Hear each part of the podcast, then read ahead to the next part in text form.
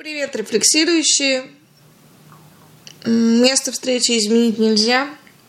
Точнее, место прослушивания, получается. Место прослушивания тоже можно изменить. Можно в туалете слушать. Ой, а как назвать то место, где записывается? Студия. Так мы же не в студии записываем. Как? А И что это даже- такое? Твоя квартира, Юрочка. Ну, я думал, это квартира студия, я слышал такие есть. Это у тебя не студия, у тебя обычная двушка. Какая двушка? А, трешка, Да. сорян. Уменьшила. Ай, Друзья, мы, как всегда, были вчера на спектакле. И, как всегда, уже спектакль а, постмодернистский. Но мы решили, что постмодерс- постмодернистский это уже просто как базовая настройка в телефоне, что мы все равно будем внутри постмодернистского спектакля рассматривать какие-то темы, которые... Знаешь, мне кажется, в наше время сказать спектакль постмодернистский, это сказать, вчера ехали в Ну, автобусе. это тавтология, Автобус да. был транспортный. Да, это типа как бедные люди. Когда сказали, Это Георгий сказали Иванова, же, да. что Афоризм. Георгия Иванова. Бедные люди, это тавтология. Вот, и мы вчера смотрели спектакль, назывался... Поправь его, он меня смущает. Он отвернулся от тебя. Да я понимаю. Не признает. Я его сделал звездой театра. С собой... Только ты его что-то А, я же его... обезничал. А, я его на Ты ниточке... его это, Хватил его на ниточке. травмировал. Он расстроился. Как мы про бегемота игрушка у Юры. Пост- Постмодернистские подкасты у нас с тобой начинаются. Так они, мне кажется, они не, заразились. не Но заканчивались. были еще более-менее, а сейчас что-то вообще А, ну это расслабились. 60-е годы были у нас, да, подкасты другие, когда про Хрущева вот эти. Ой, подкаст про Хрущева. О, следующая ужас. тема. Вот, с Горькова можно записать. Ой. Давай, завтра. Не, надо про китайских правителей. А, кстати говоря, он 12 обещал века. в порядке особого э, благодеяния, правда, о котором никто не просил, что он познакомит меня со своей китайской подругой, и мы с ней сможем обсудить китайскую культуру. Правда, по зуму. Потом мы тебя потеряем. Уедешь в Не Китай. дождетесь. На. Так, как говорила одна моя знакомая, ты, кстати говоря, меньше слов, больше дела. Да, в это беседе с учителем информатики когда-то в школе было. Я была очень дерзкой девочкой. Юра читал мою переписку с учителем информатики. И я там очень была такая девушка-вамп. Я не знаю, как это назвать. Девочка. Э, Девочка-акула. Э, И мы говорили про что? Про спектакль э, «Палата бизнес-класса» называется спектакль в казачьем театре. А у нас теперь спектакли два раза в неделю, поэтому вы не удивляйтесь огромному количеству рецензий. Мой блог в Инстаграме превратился в рецензии на спектакли. Больше ничего в моей жизни как будто бы не происходит.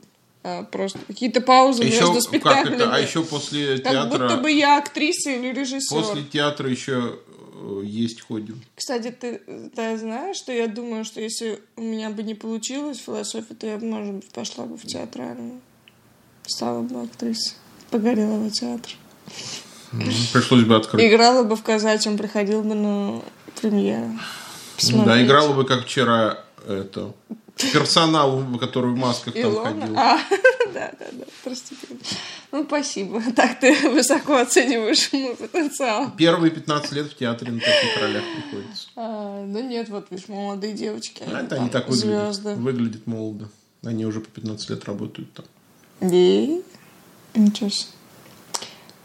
Да, Так вот, в, в этом спектакле было, было, было, было. Что, как это объяснить? А, ну, в общем, э, есть некая палата больничная, где живет сначала один пациент, а потом к нему подселяют другого пациента, который там геморрой ему отличили. И он приходит, значит, в эту палату, он бизнесмен, чиновник, точнее, чиновник-бизнесмен, у которого куча денег, и он решает там свои порядки навести. Мол, дайте мне отдельную палату, а, но Ему отдельную палату не дают, потому что все заняты, и он живет с этим соседом, и постепенно начинает приходить к нему гости.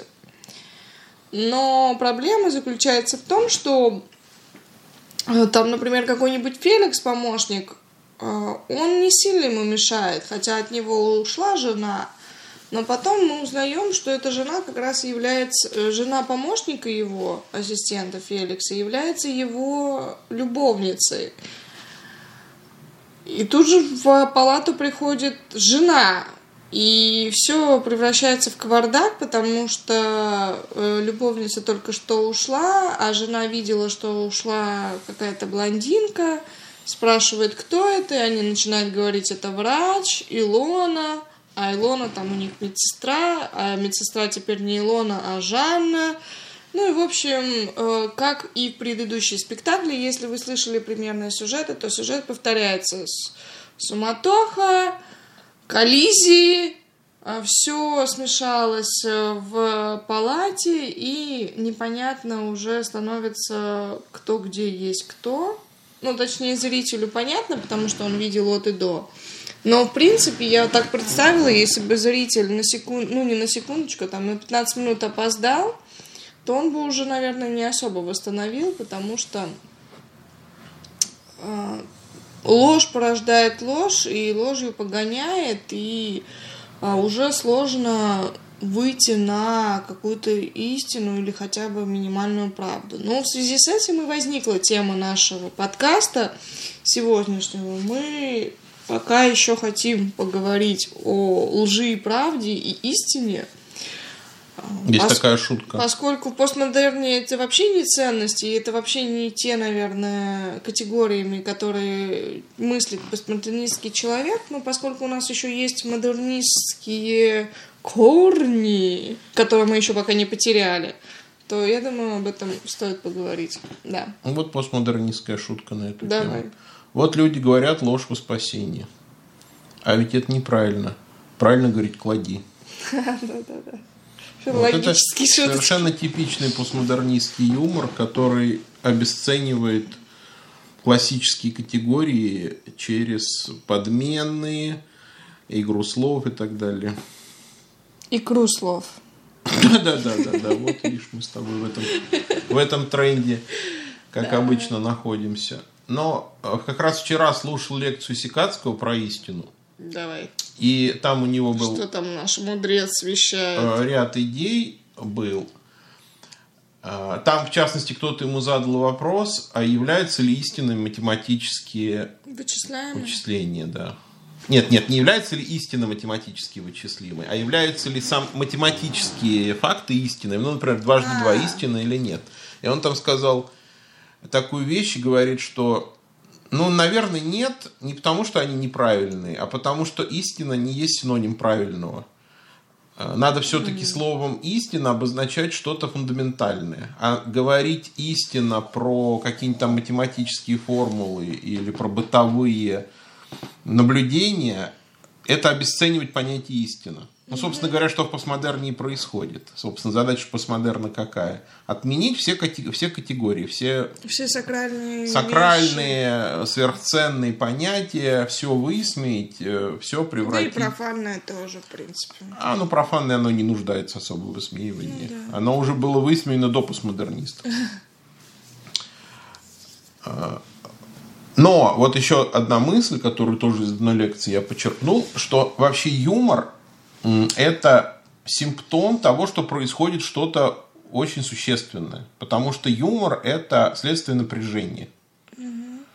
И поэтому, когда над чем-то шутят, то, скорее всего, речь идет о чем-то важном. Ну, это помнишь, как на третий день после событий, которые нельзя называть, а, ты сказал, о, мемы пошли. Ну, или там на второй буквально. Ну, мол, хороший знак что как-то абсорбирует все-таки культура даже Но это любые травматичные да. события. Неизбежно, что абсорбирует и что вышучивает тоже нормально, потому что это способ освоения. Угу. И признания, кстати. Да, да, да. Высмеивание даже признание.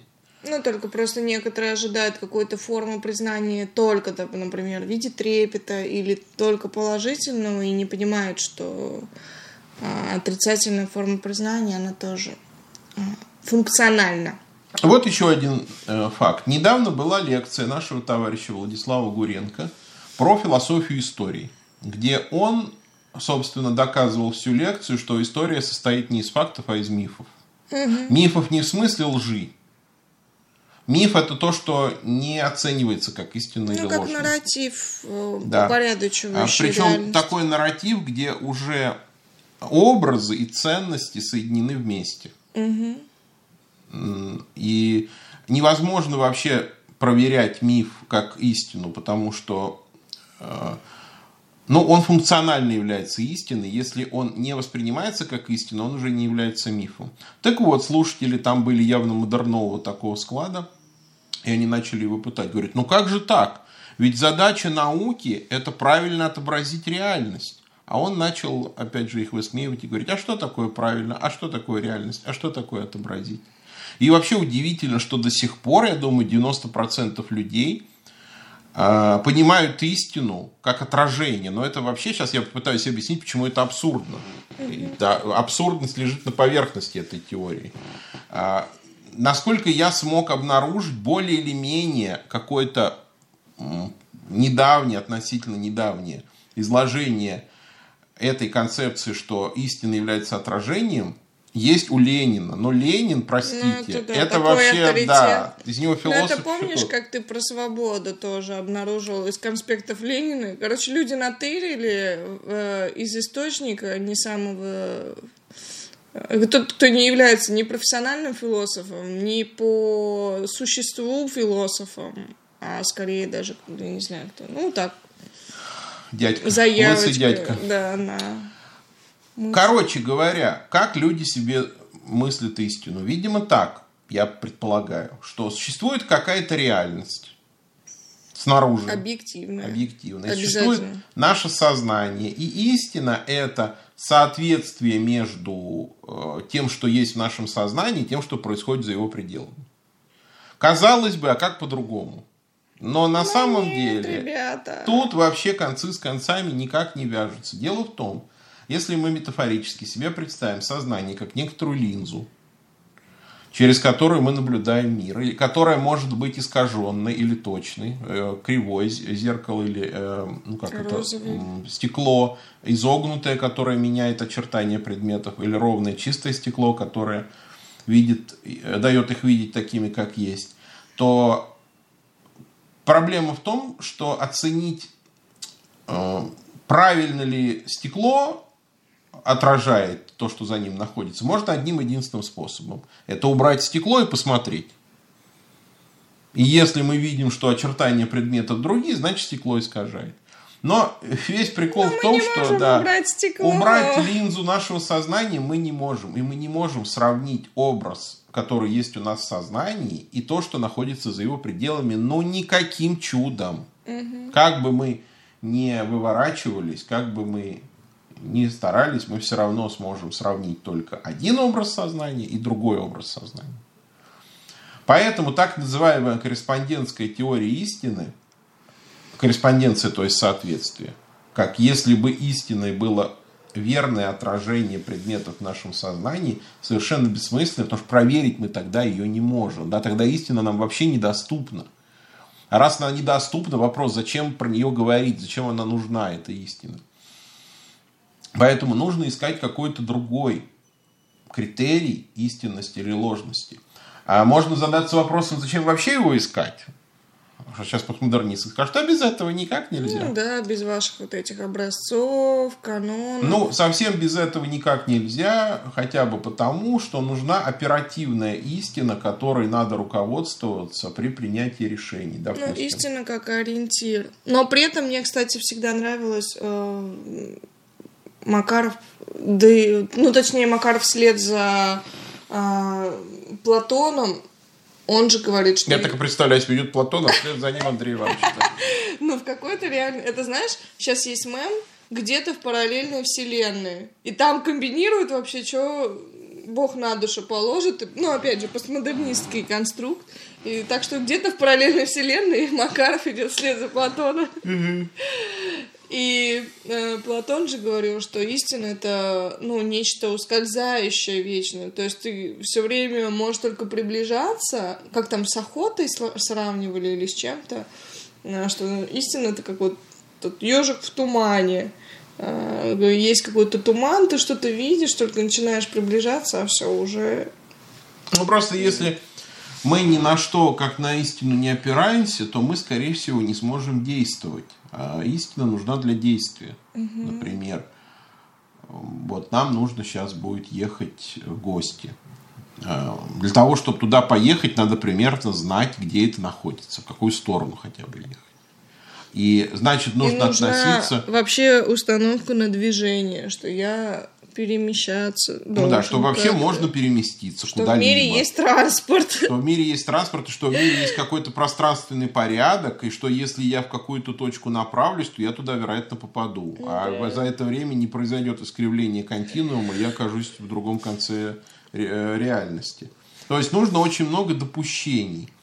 И эти допущения, конечно, не являются абсолютными истинами, они являются относительными истинами. Но есть маленький какая плохая новость. Все относительное... Маленькая. Да. Чуть-чуть. Все относительное возможно лишь по отношению к чему-то абсолютному. Например, если мы говорим, ну, вероятность э, это истина 50 на 50 то значит мы сравниваем все равно с какими-то 100%. Значит, в голове у нас есть... И вот тот же Сикацкий, кстати, очень хорошую мысль подкинул по поводу истины. Истина, да, вроде говорят, истина меняется истина исторически изменчива. Но э, если истина исторически изменчива, значит идея истины должна быть неизменна. Ну, потому что если бы э, это было не так, тогда мы не могли бы даже сказать, что истина меняется. Угу. А если мы, например, говорим, э, что этот человек изменился со временем. Но чтобы он мог измениться, значит, надо, чтобы что-то в нем осталось. Да. мы не можем сказать, э, я не могу сказать, ой, Лера, как ты изменилась по сравнению с 58 годом? Ты тогда была пузатым мужиком, который крутил баранку на крайнем севере. Но это будет некорректно. Если только, конечно, в переселение душ верить. Э, верить, но все равно тогда, знать, но, но, но все равно тогда даже душа. при переселении душ предполагается, что это та же самая душа. То есть все-таки что-то остается. Ну, да, да? Изменение, вот это изменение формы, душа – это содержание. Да, мудрость диалектики заключается в том, что изменение всегда предполагает неизменность. Угу. И если истина изменчива, значит она неизменна в каком-то отношении, что она остается истиной, так или иначе, всегда. И вот, ну, это, кстати, с примером, там, Солнце вращается вокруг Земли или Земля вокруг Солнца. Но есть тут самое главное, есть данные. Есть Земля, Солнце, там, Вселенная, а, а уж там какие вращения, Солнце вокруг Земли или еще что-то, то это уже там наработки времени. Но... Ну, допустим, ницшанская мысль, что такое истина. Истина – это такое заблуждение уже, да, интересно, да, да. что истина – это такое заблуждение, без которого не мог бы существовать человек. Это так называемая прагматическая концепция истины, один из вариантов. Мол, истина – то, что полезно, не то, что необходимо человеку для жизни. Но э, это не совсем хороший критерий, потому что человеку могут быть необходимы для жизни разные вещи. Ну, например, человеку необходима для жизни еда. Но является ли еда истиной? Ну, как-то трудно себе ну, представить. Она как бы не в этой повестке, да. что называется. Она не в этой повестке. Есть э, высказывание Достоевского, например, э, если мне нужно выбирать, с кем мне идти, с Христом или с истиной, то я выберу Христа. Угу. То есть ну, скажем так, не обязательно истиной называть вообще все хорошее и полезное, что существует. Да, кстати, это есть такое тоже, ну, я не знаю насчет заблуждения или нет, но есть точно такое мнение, что истина это исключительно что-то положительное. Ну, это некое, идет от греков. Некое благо. Это идет от греков, потому что у греков истина, добро и красота считались ну, да, чем-то, одно, чем-то единым. Одного, да. Однопорядковые вещи, да. Но вопрос, Но что можно, же такое... наверное, сейчас допустить, что есть либо, ну, хотя бы не, не то, что вредное или злое, но и нейтральное. А вот мы проверяем так. Когда я провожу разные упражнения, мы берем некое убеждение. Допустим, жизнь – это борьба. Угу. И Делаем две проверки. Первая проверка истинная или ложная, а вторая проверка полезная или вредная. И в принципе можно допустить, что истинное будет вредным, mm. а ложное будет полезным. Mm-hmm. Почему? Потому что истина и ложь повернуты в прошлое, а полезность и вредность повернуты в будущее. Истина то, что имеет надежную основу в прошлом. Ну, а, мы вот сейчас много об истине говорим, но вот мне часто, по-моему, ну не часто, а вот было какое-то время, почему-то задавали вопрос про правду. Ну и, кстати, сейчас тоже актуализировался этот дискурс. В чем сила, брат? Сила в правде. Какое, как соотносится правда с истиной? Давай ну, истина – это что-то интеллектуально-когнитивное, то есть имеющее отношение к познанию. Истина – это некоторая форма ментального а, освоения реальности. А правда имеет этический компонент. Не случайно там есть слово «право» в корне. Угу. Правда – это не просто… Ну, это как раз то, что правильно. Да, это не, то, что, не просто то, что чему-то адекватно, как истина. Я думаю, основной критерий истины – это адекватность. А правда – это то, что еще и оправданно и допустимо. Угу. Поэтому от слова «правда» есть два прилагательных – праведный и правдивый. И правдивый – это о, э, скажем, коммуникативном аспекте, а праведный – об этическом аспекте правды. То есть можно правду говорить, а можно по правде жить. Но хотя, собственно, понятие правды тоже весьма растяжимое. И каких-то четких критериев, наверное, ну, мы не сможем сейчас, дать. да. Но я думаю, что, например, в 19 веке это было... Ну, или там исключительно по одной причине, потому что был религиозный критерий. Ну правды. да, компонент, да. который все... В, во внерелигиозном дискурсе правда сохраняет только вот этот коммуникативный момент. Ну, получается, что сейчас правда это больше какое-то индивидуальное стало. Ну, в том смысле индивидуальное, что э, люди вот то, что говорят, это твоя правда, это моя правда. Ну, Понятно, это, что во внешней есть Это есть постмодернистское разрушение, деконструкция понятия правды. Точно так же, как говорит Сикацкий по поводу истины. Если мы признаем, что да, ну, у истина у каждого истина. своя, то можно понятие истина зачеркнуть, убрать из словаря, оно не ну, нужно. Да. Потому что что истина, что правда имеют главную функцию, это функция соединения людей. Угу. Их задача это позволить людям выстраивать отношения между собой. Вот. Если задаваться вопросом, да, почему истина хорошо, а ложь плохо, я думаю, единственный э, ответ на это, что ложь разобщает. помимо, знаешь, вот этих ответов, это так, потому что это так, так заведено, а, так да, положено. Да. Единственный адекватный ответ, который я знаю на этот вопрос, заключается в том, что ложь дезориентирует людей и мешает им планировать будущее. Ну да, это, кстати, видно даже по тем спектаклям, вот эти, где бесконечное количество плодятся симулякры. И что происходит? Ну, по сути, ничего. То есть, э, с одной стороны, нельзя сказать, что это радикально ложь как-то разрушает, ну, как многие люди. Вот, ложь рушит там семьи и так далее. Ну, в постмодерне даже ложь и не рушит семьи. Ну, вот как мы это увидели в спектакле, потому что в конце После того, как этот бизнесмен, чиновник сказал, мол, вы все питаетесь за мой счет, идите вы все в жопу, всех послал. И никто не ушел. Никто не ушел. Они что-то сначала похныкали, побежались, а мы ему там сейчас подадим на него заявку. Но в итоге не подали. И в итоге жена говорит, а я вот блузочку себе присмотрела. Любовница дает свои трусики. Ну, в общем, все, все как это... Все вернулось на круги своя. И... Но вот интересно, почему ложь в каких-то ситуациях может мешать, а в каких-то ситуациях может не мешать? Ну, во-первых, ясно, что ложь э, плоха только тогда, когда в нее верит. Э, если человек не поверил в ложь, то, в принципе, она никакого вреда и не приносит. А, ну да, знаете, мне кажется, у каждого есть такие друзья, или, э, или были, может быть. Или будут. Ну, у меня точно такие были еще из детства, я помню. Друзья, которые все знают, что она постоянно брешет.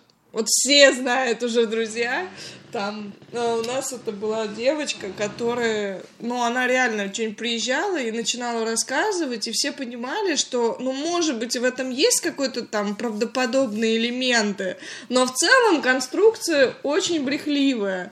Или, например, люди, которые там едут в транспорте, им там через полчаса встречаться в ресторане, он говорит, я уже еду в такси, хотя он дома только помылся, там из душа вышел, сохнет. И ты там сидишь, ждешь, думаешь, так, ага, ты уже знаешь, сейчас это, значит, она приедет, если она сказала через полчаса, это значит через полтора часа, и ты где-то там ходишь, бродишь, делаешь свои дела, и в итоге оказываешься права. Но это ложь не разрушает. Но ты понимаешь, что человек немного проблемы с, э, с ориентацией во времени Но и пространстве. тут, э, собственно говоря, какую я вижу подоплеку в этой истории? В том, что человек очень слаб. Да, И очень тяжело вообще в этом мире хоть как-то устроиться, хоть какую-то более-менее жизнеспособную программу действий наметить. Очень тяжело. Поэтому многие этого и не делают. Собственно говоря, и им ложь не тоже не вредна. Ну какая тебе разница? Обломов, вот, допустим, представь, что ты Обломов. Но Лежишь есть на диване. Все равно, видимо, какие-то, ну, по крайней мере, раньше, наверное, в модерне были более фундаментальные вещи, ну, типа предательство, которое всегда, ну, предательство всегда сопровождает, любая форма, там, я не знаю, измена мужа или жены мужа, ну, короче, вот эти все форматы, или это дружеское предательство, ну, по крайней мере, то, как это транслируется в кинематографе, а, то это как-то не прощается, ну, не всегда, по крайней мере, мы знаем, что есть где прощается, а есть вот где обычно очень так трагично это переживается. Вот, вот этот момент все-таки, где ложь, она, наверное, разобщает. Но это опять же... Ну, вот это второй момент. Значит, получается, первый момент. э, и без того слабому человеку отрезается источник информации о мире. Потому что, ну, ему нужно хоть какие-то достоверные сведения, чтобы что-то хоть там наметить, построить, спланировать. И тут вдруг оказывается, что эти источники ненадежны. Э, это обидно, и ему очень э, вредит и мешает то, что он, он тебя что-то спросил, надеялся, что ты ему дашь сведения какие-то, ты ему даешь сведения, он начинает этими сведениями руководствоваться, а они не подтвердились. Да, печально. А второй момент, да, вот этот, который ты отметила, что ложь разрушает доверие. Понятно, ну как можно доверять человеку, который обманывает? В принципе, общаться-то с ним можно, а доверять уже нельзя. Ну И- да, или если у вас какие-то дела, которые там на деньгах, ну Да, вот когда да. в бизнесе, там ты, ну как Но это скорее ложь, это как бы издержки лжи, которые бьют по лгущему. Это, Ну да. э, почему ложь плоха для того, кто лжет? Ну, как в том рассказе про мальчика, который кричал «волки, волки», Э, и три раза люди прибегали, э, и когда в четвертый раз он закричал «волки, волки», э, люди уже не прибежали, хотя волки на самом деле пришли. Вот поэтому, если ты любишь приврать и непонятно, где у тебя правда, где ложь, то ты можешь себя сам поставить, конечно, в незавидное положение, когда тебе нужна будет действительно помощь, а тебе никто не поверит. Но, в принципе, собственно, ложь, как мне кажется, не, не самый страшный грех. Есть грехи гораздо пострашнее. Ложь становится очень большой проблемой, если э, она, ну, во-первых, если она тотальная, то есть если она отовсюду, Ну да. а во-вторых, э, если нету защитных механизмов от лжи. Но какие защитные механизмы, э, станет понятно, если мы все-таки критерии продолжим уточнять, где же критерии истины и лжи. Ну вот есть критерий конвенции. В принципе, хороший критерий. да. Э, То есть э, признание. Истина – это то, что признали истинным. А признали эксперты, например, по договоренности между собой. В принципе, хороший критерий. Но есть одно но. Дело в том, что можно и ложь признать истиной. И мы знаем очень много примеров в истории, когда люди соглашались с чем-то. э, Ну, допустим, в 30-е годы в СССР считалось, что в стране все очень справедливо, все очень правильно, очень гуманно, а все те люди, которых арестовывают, они на самом деле виноваты. И потом набралось несколько миллионов людей, которые явно были невиновны. Это было признано потом. Это открылось. И когда это открылось, то система начала разваливаться. То есть сам факт наличия согласия и договоренности это еще не критерий. Это может быть одним из признаков, но не ведущим признаком. Ну, или помнишь, как ты недавно про ведьм вспоминал? Про то, что в средневековье, ну и там новое время, наверное, чуть-чуть. Ну, в самом начале, да. Да а, там было вот это, что если рыжая, то ведьма, если красивая, а, ну да. то... Если женщина красивая, то она, наверное, ведьма, потому что ей красоту дьявол подарил. Если она уродливая, то она ведьма, потому что уродство – это признак зла. Если она болтливая, то она ведьма одержимая. Если она молчаливая, то она ведьма, что-то скрывает и так далее. То есть, в принципе, быть женщиной в средние века и не быть ведьмой, но можно было только при одном условии, если, если ты дочь короля или принца и ну, так далее. Ну, скажем так, если ты никому не мешаешь, да, скажем так. Это, кстати, я думаю, был очень хороший воспитательный момент в средние века чтобы люди были аккуратными и лояльными. И никому не переходили дорогу, никого не обижали. Потому что если ты кого-то обидел, то могла прийти инквизиция. Ну, особенно если ты женщина, потому что там в разы, в десятки раз э, больше дел было именно да, по женским делам. А, вот, поэтому, если все-таки говорить о критериях, какой критерий годен? Ну, мы, вот я кратко назвал, это корреспондентская теория истины, минус ставим ей. Прагматическая теория истины ставим плюс-минус. Э, конвенциональная теория истины ставим плюс-минус. И, наконец, э, какая мне больше всего нравится? Мне больше всего нравится теория когеренции. А, собственно говоря, когерентный означает соразмерный или сообразный. Чем отличается от корреспондентской теории? В корреспондентской теории предполагается, что мы сверяем свои представления о реальности и саму реальность, угу. чего сделать невозможно. А в теории когеренции предполагается, что мы сравниваем разные представления о реальности между собой. И истина понимается как последовательность. То есть истина это когда одни наши представления о реальности соответствуют другим представлениям о реальности. Противоречие – критерий лжи. Как мы определяем, что человек лжет? Ну, например... ну это да, то, что в сократическом диалоге всегда. Да, да, да. И Бренифе, он как раз, почему, если вы посмотрите, кстати, интервью Бренифета, он часто делает такой трюк, допустим, а, клиент говорит высказывание а, там он говорит, я люблю хомяков, а потом говорит, ну, иногда я топлю их в речке. И Бринифе такой, так, стоп, так ты любишь хомяков или ты топишь их в речке? В каком случае ты, ты мне лжешь? Да, ну, если это классический такой два прием. Э, противоречивых высказывания, одно минимум одно из них ложно. В принципе, могут быть оба ложны, но оба истины быть не могут. А, например, если я говорю, что мой э, внук э, Самых честный человек, правил. да, или мой внук э, негодяй, то не может быть, что, ну, и, э, и то, и то может быть, если при условии, что у меня два внука, например, а эти высказывания относятся к разным внукам. А, они могут быть оба ложные, например, если у меня вообще нет внука. Но оба истины в отношении одного и того же человека, они быть не могут. Вы спросите меня, как же диалектика? Э, а что такое диалектика? А диалектика это наша любимая штука или шуточка, когда или Честертоновский ну, это вот вообще-то Гегер придумал, но это ну, не штука. Как не штука. И не шуточка тебе. Теперь я сейчас... Как это мемы сейчас постмодернистские? Я что, тебе шутка, что ли? Ну вот, с точки зрения постмодернизма все шутка. Но вот с точки зрения диалектики, если человек хороший человек, то он одновременно и негодяй. Но это в другом смысле имеется в виду. А, в первом смысле речь идет о логическом противоречии, а во втором смысле речь идет о бытийном противоречии.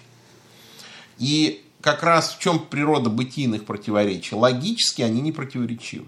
Угу. Например, если я говорю, что философия это очень хорошее занятие, философия это очень плохое занятие, и то, и то будет, скорее всего, истиной, но если, допустим, я разъясню, в каком смысле философия хорошее занятие, например, она хорошее занятие, потому что она приводит ум в порядок и позволяет человеку выработать в себе стойкость к ударам судьбы, то плохим занятием философия будет в том отношении, что философия разрушает основы социального порядка. И понятно, что э, вот эта вот хорошесть и плохость философии, она будет в разных отношениях. Угу. Также и диалектические противоречия это не противоречие в смысле ошибки суждения Мышление, или лжи. Да. Это противоречие в смысле реальных противоречий которые есть в мире, которые мы просто подмечаем. Ну, то, что открываем. называется, наверное, даже скорее, точнее не противоречием, а парадоксальностью. Ну, да. Парадокс это как раз то, что вмещает в себя э, несочетаемые. Наши любимые часто. примеры из Честертона тут можно приводить э, пачками. А, убийца был такого большого роста, что его никто не увидел. Да, да. А, подумайте сами, погуглите, как это может быть. Что человек такого большого роста, что никто его не увидел. И так далее. Я, кстати, читала именно этот рассказ. Забыла, как называется. Mm, тоже не помню. Ну, это серия отца, «Отец Браун». Нет, это там... не «Отец Браун», это «Парадоксы мистера Понда». А, да? да? А, ну, может, просто похоже по ну, ну, рассказу. Я...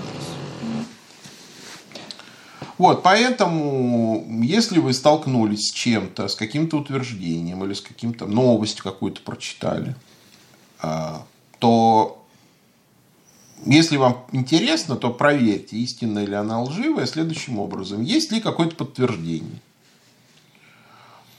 Если есть подтверждение, независимое, не в той же самой новости, потому что у нас сейчас как делают, как бы подтверждение внутри самого текста. Нет, какое-то независимое подтверждение из другого источника, которому соответствует этот текст, то есть вероятность, что это истина. Если есть а, противоположное что-то, то значит что-то одно ложно. Что ложно, непонятно, нужно проверять дальше. Но сейчас вот, кстати говоря, эпоха постмодерна, она чем хороша и плоха, опять же, одновременно. Тем, что на каждую новость есть контрновость. Ну да, мы сегодня, я Юре скидывала, значит, один человек сделал четыре новости в одном, в одном как сообщении. И, значит, первый, Жириновский умер. Второе, Порошин там какой-то подтвердил, что Жириновский умер. Третья новость. Э, Жириновский жив. А четвертая новость. Врачи подтверждают стабильное состояние Жириновского. Ну, в том смысле, что он жив. Ну вот, мы до сих пор не... И ты, Слушай, до меня доперло. Это Жириновский Шрёдингера. Да-да-да. Вот мы сейчас здесь сидим. И уже дошло да, до такого состояния, что ты думаешь... Так он жив или мертв? Да, впрочем, и не важно, как вчера. Жанна, Илона, какая разница, как говорит Семен. Ну да, но э, вот мы сейчас здесь находимся в полном неведении, действительно ли Жириновский жив или мертв. Нам, честно сказать, особой разницы нету, но факт сам по себе примечательный. Э, что нет, нет ясности, но точно известно только одно, что либо одно, либо другое. Ну да, да, да. То есть то, что Жириновский жив и умер одновременно... Не, ну, ну может быть, знаешь, типа третье пограничное, что он в коме. Ну раз он в коме, значит он, блин, жив. Ну да, даже. Тут нет такого, знаешь, вот такого вот реально ну, ну, третьего да. состояния не существует. Э, вот. Но скажу вам честно, друзья, если вы задались целью оценивать истинность или ложность новостей, я вам не завидую, потому что новости на 99% повествуют о том, к чему мы не имеем никакого доступа. Да. И если бы у нас новости были такие, знаете, гладенькие, спокойные. Если и... бы нам приходили письма из Хогвартса. Ну да. Или новости были бы, знаете, на уровне Капибара. Хотя, помнишь, там этот образ журналистки -то, тоже тупорылый. Кстати, да. В, в, это, в Гарри Поттере, да. который тоже там всякую... Кстати говоря, вот Гарри Поттер очень хорошо, особенно в последних частях, показывает современную жизнь, где неизвестно, где правда, где ложь. Угу. Потому что там же конкурировали две интерпретации событий. Что есть Волан-де-Морт, который захватил власть и есть хорошие волшебники, которые с ним борются. Mm-hmm. И вторая интерпретация была, что нет никакого Волан-де-Морта, есть какие-то авантюристы, которые его выдумали для того, чтобы мутить воду, и с которыми надо бороться. Mm-hmm.